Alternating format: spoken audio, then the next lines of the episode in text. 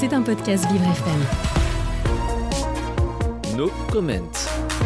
Le 16 septembre 2022, une révolution a débuté en Iran. Nos Comment vous livre chaque jour une actualité factuelle de la situation dans le pays. Elle persiste et signe, c'est toujours sans le voile obligatoire, que l'actrice iranienne Panthea Bahram a assisté ce dimanche 21 mai aux funérailles du réalisateur Reza Haddad, malgré la plainte de la police qui la vise pour une première apparition sans hijab le 19 avril dernier. La source, c'est le magazine cinéma Honor. Selon le Centre national des statistiques, en une année, plus de 27 000 filles de moins de 15 ans se sont mariées en Iran.